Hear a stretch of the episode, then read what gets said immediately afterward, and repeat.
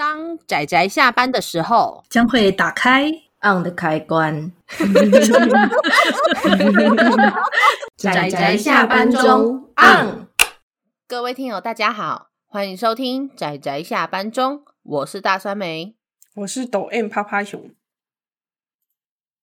你为什么沉默了？你是不是就是故意要让我每一集跟你录音的时候，我都讲不出话来，你才满意？对，对。好啦，大家今天看漫画了吗？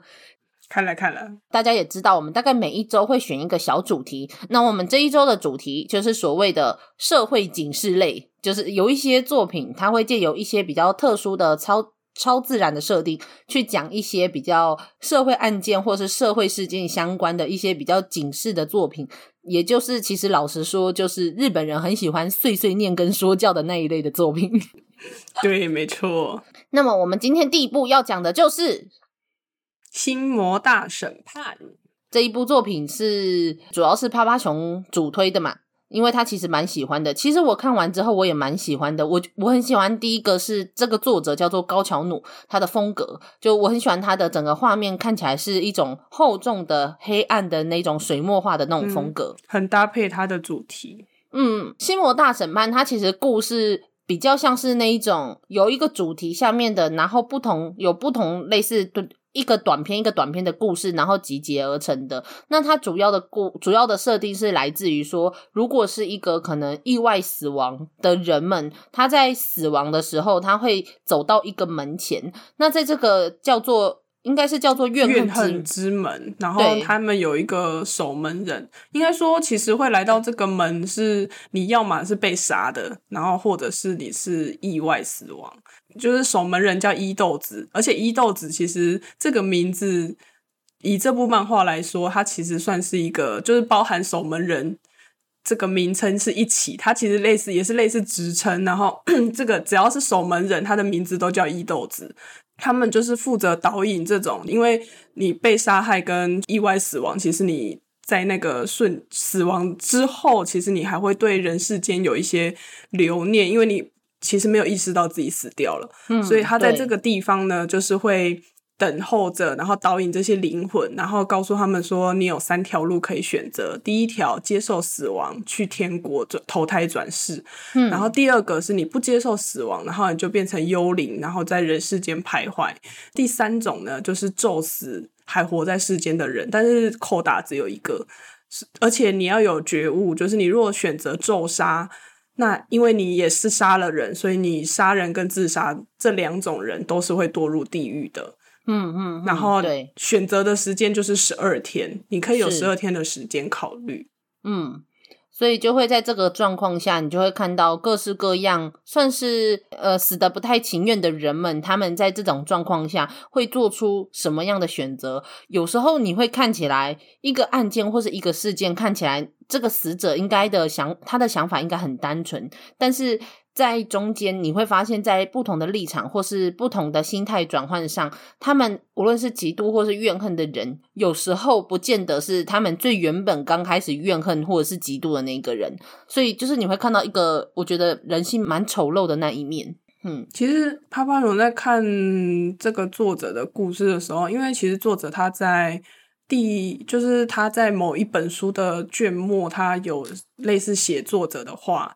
那他是有提到说，他之所以会连载这个故事的契机，是因为愤怒。他主要是看了很像新闻媒体上面，其实经常会有一些就是呃意外啊，或者是呃杀人事件等等的新闻报道。但其实也也有一些事件的被害者是连浮上这个新闻的机会都没有。那所以他，我觉得它里面其实经常掺杂着一些很像禅语的。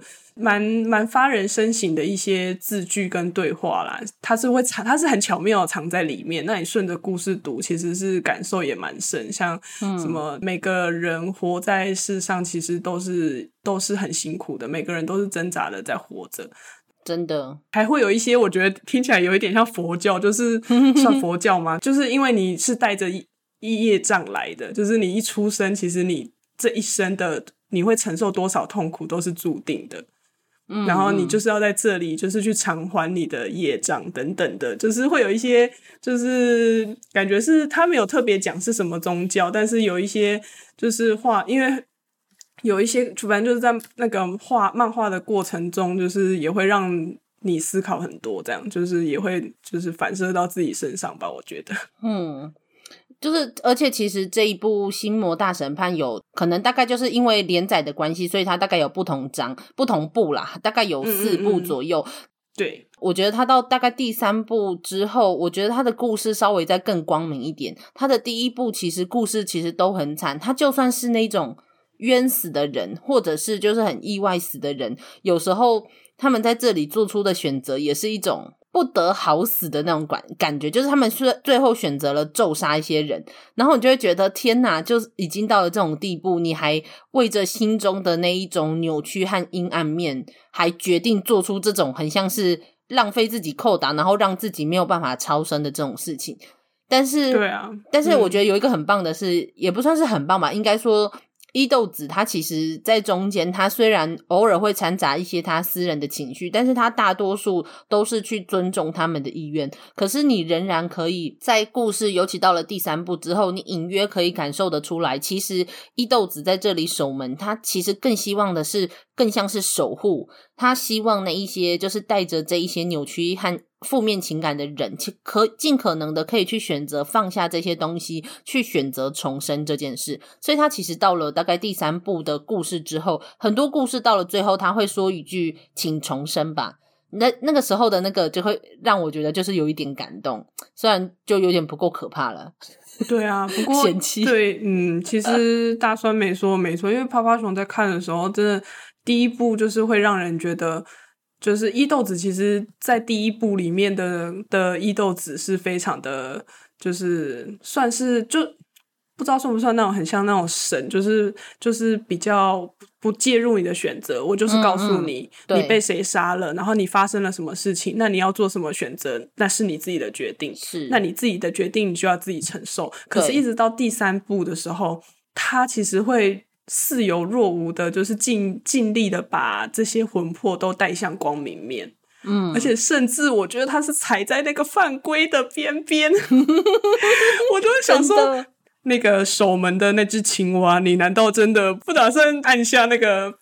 因为其实。守门人伊豆子啊，他就是在在这个地方守门，他是把他的魂魄锁在一个固定的地方。那我刚刚说的那只青蛙，他是有办法，那他是门主大人，应该是那个门的主人。嗯、毕竟还是要有一个规范嘛，因为怕说就是他可能会就是利用他他自己的职，就伊豆子自己的职权去，就是可能越界，影响了魂魄的决定，所以。那个门主他是有权利说，在他踩线或是犯越界的时候，会把他的魂魄锁住之后送入地狱，这样。对对对。但是我就觉得说，门主大人，你是不是也因为待了很久，所以你的心也软了？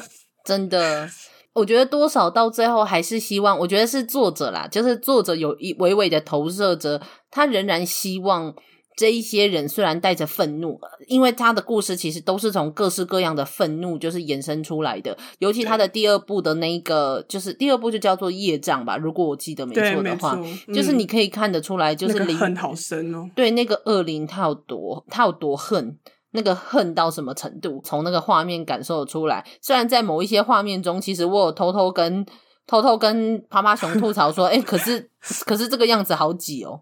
就是就是对，因为就是泡泡熊跟大酸梅说，那个好好好害怕翻下一页，就是看到他说哇，这个脸全部都塞在那个门上面，好可怕哦。然后大酸梅淡淡的跟我说，可是那好挤哦。然后泡泡熊觉得嗯，好像瞬间有点好笑，好可怜哦。没有啦，只是我们看到就是画面想要做一些恐怖的感觉，但是被我们吐槽。但是主主要的剧情还有后面还是有一些可怕的一些就是心境跟感情，我觉得是蛮惨的。可是真的到了后面，我可以感受得出来，作者他在画这部作品的时候，他虽然想表达的是愤怒，但是他这个愤怒其实更像是一种为那一些所谓的恨死，就是不得好死的这一些人。他为想要为他们发声的那一种不平，嗯，为被害者。对，这但这个不平也是希望说被害者可以得到一个安息。他的意念更像是这样，而不是单纯说我好恨，所以我要把我的恨全部释放出来。所以我觉得故事就是真的是到了第三部之后，就让人我觉得多少有一点比较光明的感觉。所以呃，如果大家很怕，就是觉得酸梅大酸梅会喜欢，就是很黑暗、很可怕、很扭曲的话，倒是不用太担心。这部这部这部没有到非常可怕啦，就是、嗯、但是但是我觉得以我们两个来当做标准，是不是不太准啊？我是怕是大家都觉得以我的标准来说，就是就是不不不是很准。但是我真的要告诉大家，我真的觉得还好。哎，还是讲这句话也没有用了。你现在讲这句话没有用。其实其实趴趴熊本来还想说，那不然我来讲这句话好了。但后来又想想说，惨的，我好像跟大酸梅虽然没有到大酸梅那么厉害，但我也差不多了。哎哎。对，我要先跟各位听友吐槽一下，这只熊是一个说他不敢看鬼片，然后后来揪我去看鬼片的家伙，所以我们绝对不可以相信他。那部真的好可怕哦，看到最后像 ET，真的，我们我们离题了。好好，但是总之就是我们今天推荐就是这部作品到这里。那我们这一周的礼拜五，我们会讨论一部也是跟算是比较超自然有关的作品，然后一样也是我觉得。也是蛮有社会警示类的那种的那种感觉的分类上面的作品。到了第五周，我们会有一个比较特殊设定下的超自然的作品，然后去连接我们九月的主题。其实我还有很多就是想要讲的。作品呢、啊，就是大家都还是有很多，不过因为我们就尽量在每个月主题下去挑选出我们觉得很棒的作品，所以嗯，那如果喜欢我们的节目，也都非常欢迎来我们的就 IG 粉砖跟扑浪下面留言跟我们互动。我们最近就是跟很多听友互动，真的很开心。还有拍手，记得拍手哦。好好，来可以可以帮我们拍个手，但是不记得就算了。我们我们已经 心如止水，不要这样。好了，那么就这样子啊，大家欢迎下次再收听我们的节目哦。大家拜拜，拜拜。啊，上班，上班，我不要工作，下班了，回去回去工作喽。